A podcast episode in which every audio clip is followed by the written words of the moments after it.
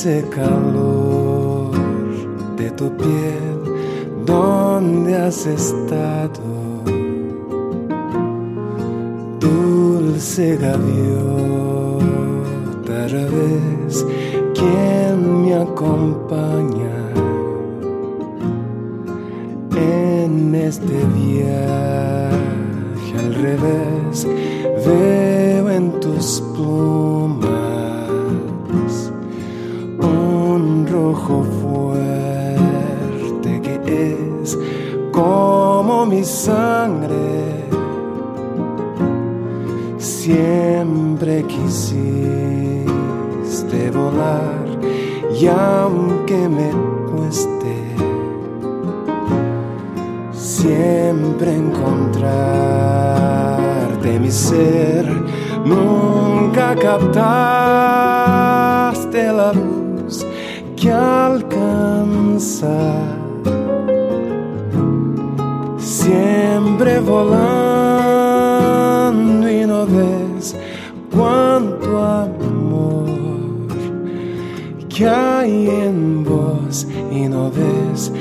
falta.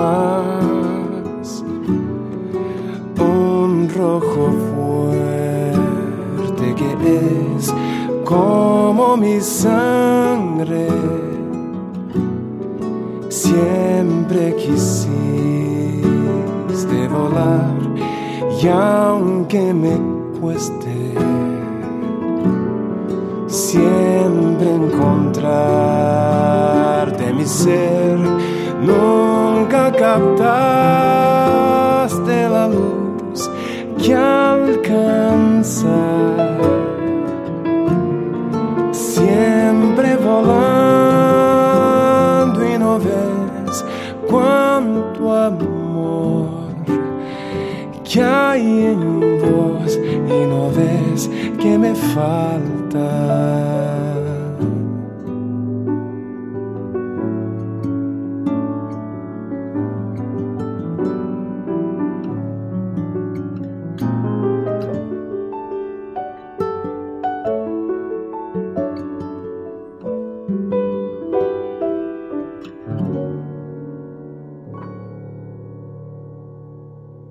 El periodo Genroku transcurrió entre los años 1688 y 1703 en Japón. Es uno de los periodos más interesantes de la historia de ese país, enmarcado dentro de un periodo más amplio denominado Edo, 1603-1868, bajo gobierno de los Tokugawa. En este periodo se produjo un enorme florecimiento de la cultura popular japonesa y de muchos de los elementos culturales que hoy en día identificamos con el país del sol naciente. El teatro kabuki, las geishas, los samuráis de vida silenciosa, todo ello creció durante este periodo. De hecho, se configuró toda una forma de vida centrada en la búsqueda del placer y de unos estándares un poco más relajados que lo que había sido la sociedad japonesa hasta ese entonces. Pero el período tuvo también sus momentos épicos. La leyenda de los 47 Ronin surge aquí.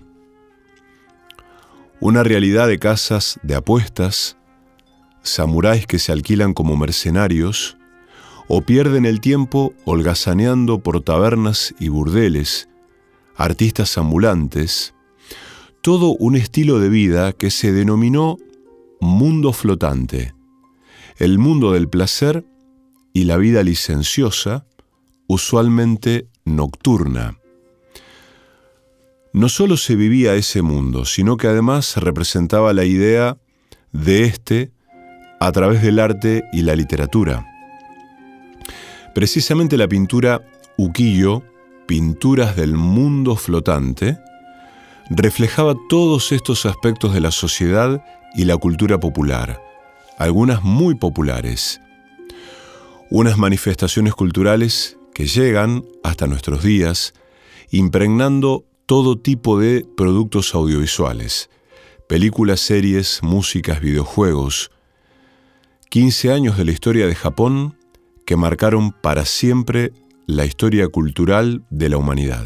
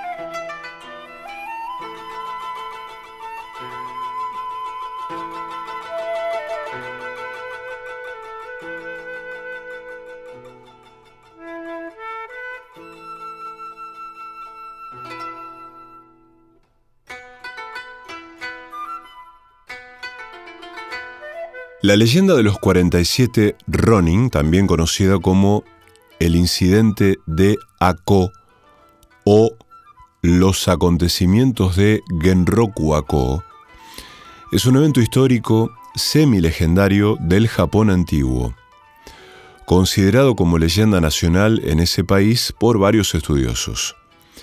Este hecho se desarrolló aproximadamente entre 1701 y 1703, y es la leyenda más famosa que ejemplifica el código de honor samurái, el Bushido. A partir de ello, el Hagakure, libro donde se describe dicho código, no se escribió hasta unos años después. Cuenta la historia que un grupo de samuráis se vieron obligados a convertirse en ronin, samuráis sin señor, después de que su daimyu, señor feudal, Asano Naganori, se viera obligado a cometer el seppuku, ritual de suicidio, por haber agredido a un alto funcionario del gobierno llamado Kira Yoshihisha en el castillo Edo, gran mansión del shogun Tokugawa. Los vasallos, muerto su señor, idearon un plan para vengarlo, el cual consistía en asesinar principalmente a Kira Yoshiya, pero Kira, sospechando un plan para acabar con su vida, contrató guardias. Así, para que éste bajara la guardia, tuvieron que esperar aproximadamente un año y medio. Cuando llegó el día y la hora acordados, de todos los vasallos del plan, solo acudieron 47. Pero no se arredraron, asaltaron la casa de Kira, lo mataron y llevaron su cabeza al templo Sengaku, donde estaba enterrado su señor. Y después de presentarla delante de su tumba y rezar, se entregaron a las autoridades, que los sentenciaron a cometer seppuku. Esta historia se extendió como la pólvora por todos los rincones del país, y en todas partes se admiraron de la lealtad, sacrificio y perseverancia de los vasallos leales, en un tiempo en el que las guerras y los hechos violentos en general eran cosa del pasado.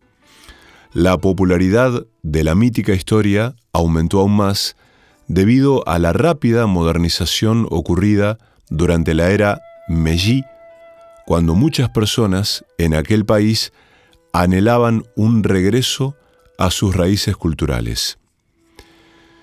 Estos relatos no son de ficción ni tampoco existe ninguna duda de que algo sucedió realmente en Genroku.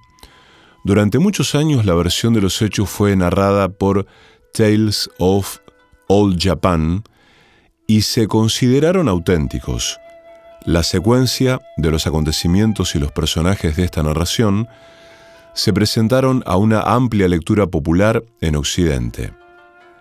Cuentos del viejo Japón o del antiguo Japón invitó a sus lectores a construir su historia de los 47 Ronin como históricamente precisa y al mismo tiempo el libro, a lo largo de la historia, ha sido considerado un estándar de trabajo.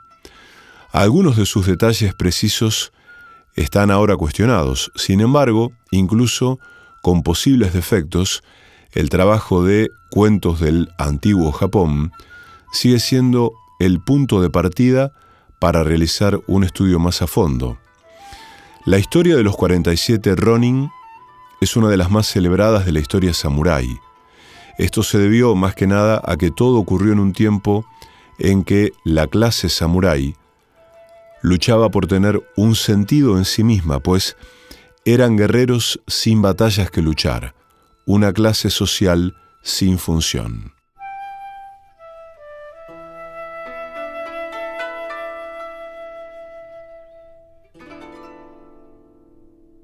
Jean-Pierre Rampal tuvo una carrera vastísima como flautista.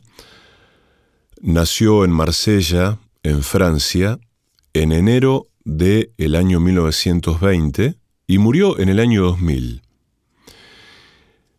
Yo siempre pensé que difícil debe ser tocar la música, el folclore eh, típico de un país mm, que requiere una, sensibilidad, requiere una, aproximación del oído que muchas veces es imposible, digamos. Em, y fue un amigo, Jorge, hace muchos años ya, quien me acerca esta música con la que nos estuvimos acompañando eh, en estos relatos acerca de Japón, em, de este flautista francés. Ha grabado varios discos de música mm, antigua japonesa, Jean-Pierre Rampal, eh, y vamos a seguir escuchando algunas músicas de allí.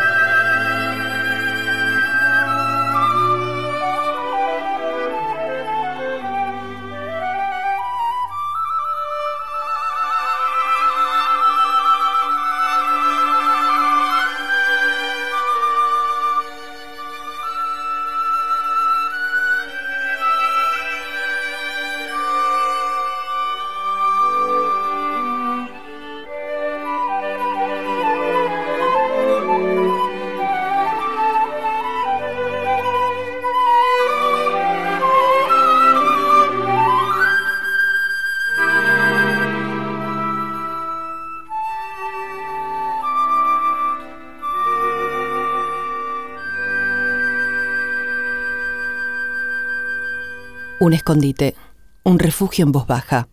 El perseguidor. ¿Qué será esta música?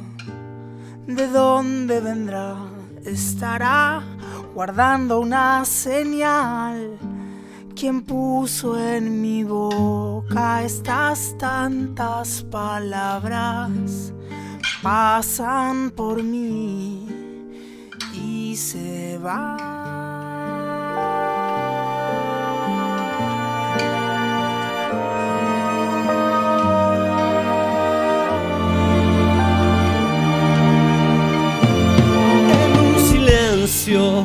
Tal vez te puedas encontrar. Después de buscar, es un lugar que tanta gente ha de temer. Y es la pesadilla de los que no tienen ninguna voz que escuchar. Ese corazón que no escuchó su canción Pobres los hombres que no saben sus nombres.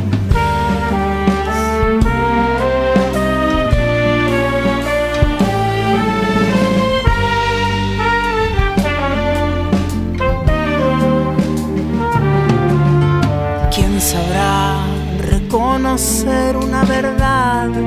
Si es que eso existe, a veces la creo vislumbrar.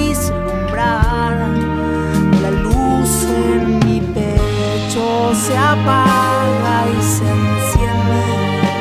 Ahora se fue, ya volvió. Ay de ese corazón que no escucha su canción. Pobres los hombres que no saben su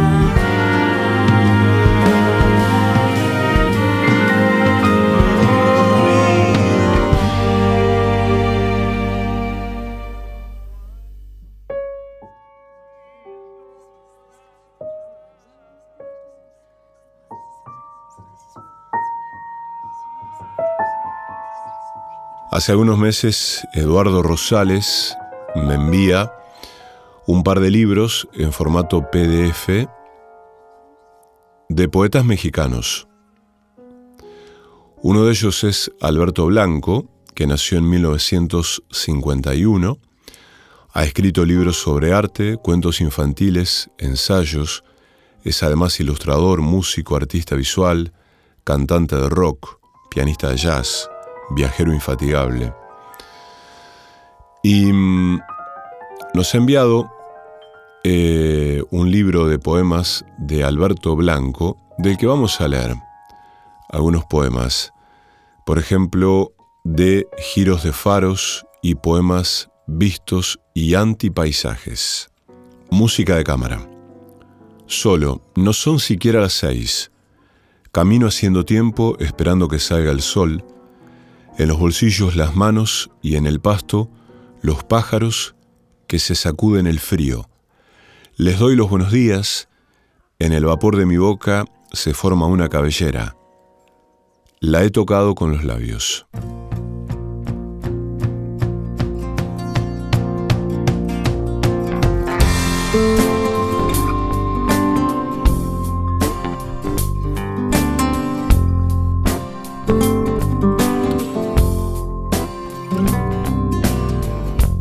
Sobre mi mesa de luz. Tu collar como una serpiente de plata agazapada dentro de cada eslabón. Se puede respirar en el perfume la huella de tu mirada. Paso tu voz como un cometa por estas cuatro paredes mías. Quedó una luz como una estela que el cuarto antes no conocía.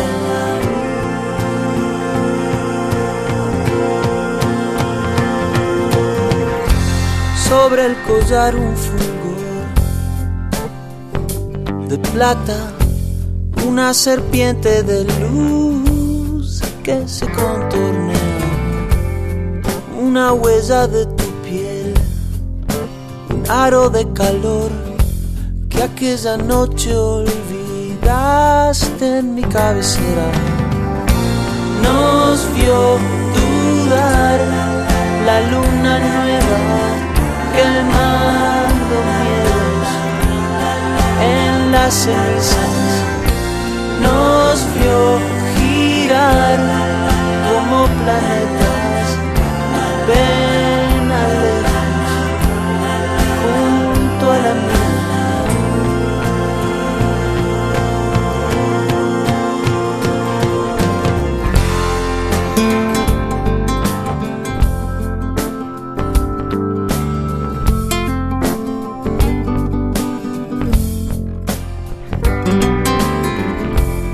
sobre mi mesa de luz, tu collar como una serpiente de plata agazapada dentro de cada eslabón.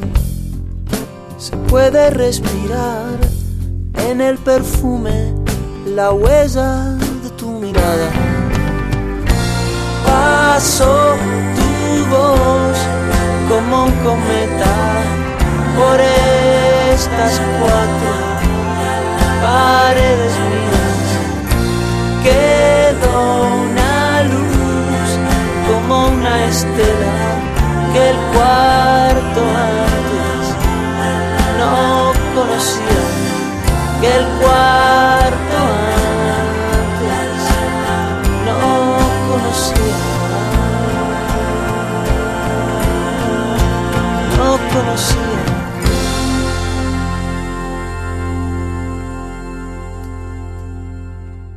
El camión de la basura. La vida es dura para todos, me dice mi madre. Sí, le digo yo, pero sinceramente creo que es más dura para esos pobres que van metidos hasta las orejas en el camión de la basura.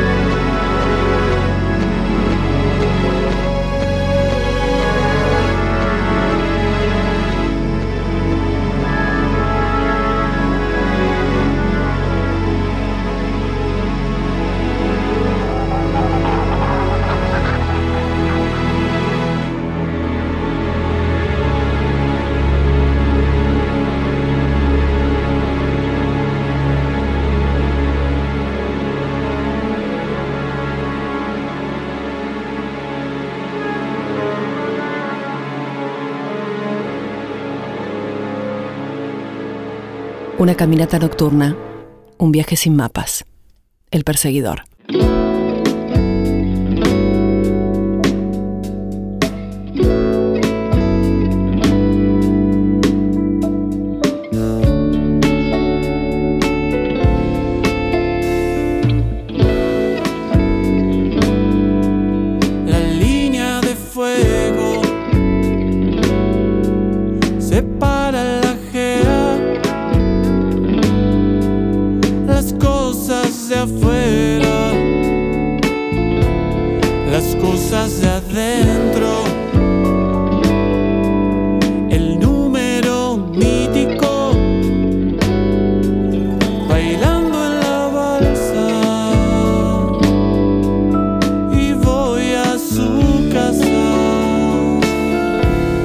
en círculos tímidos.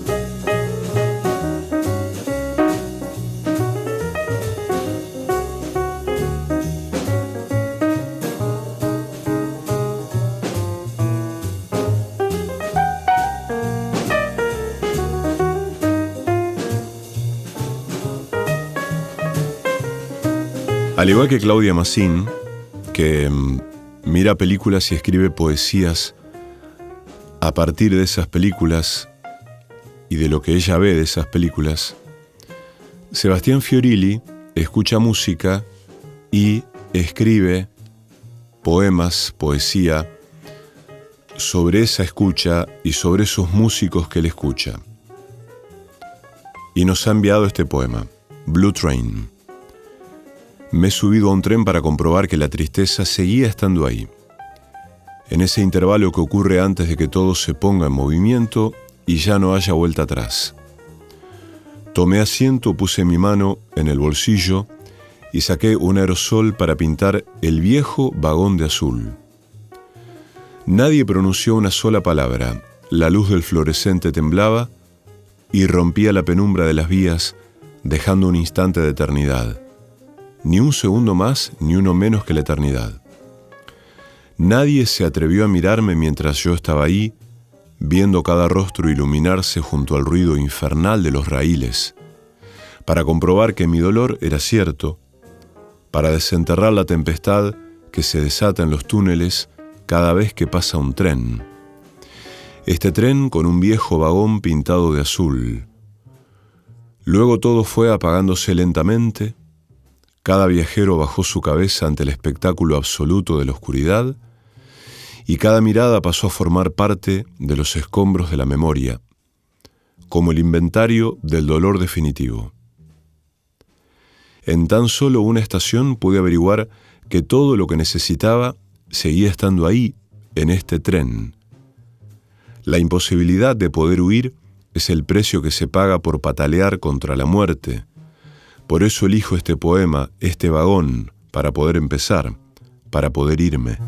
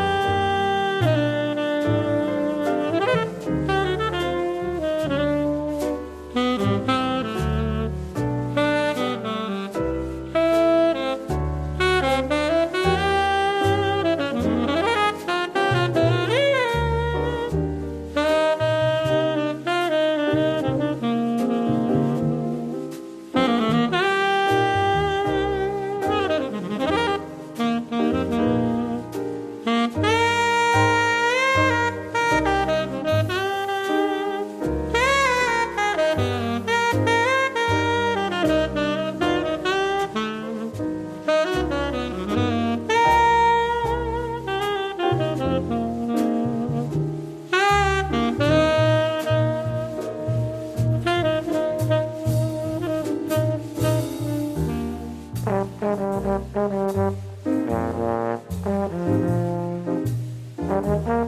you.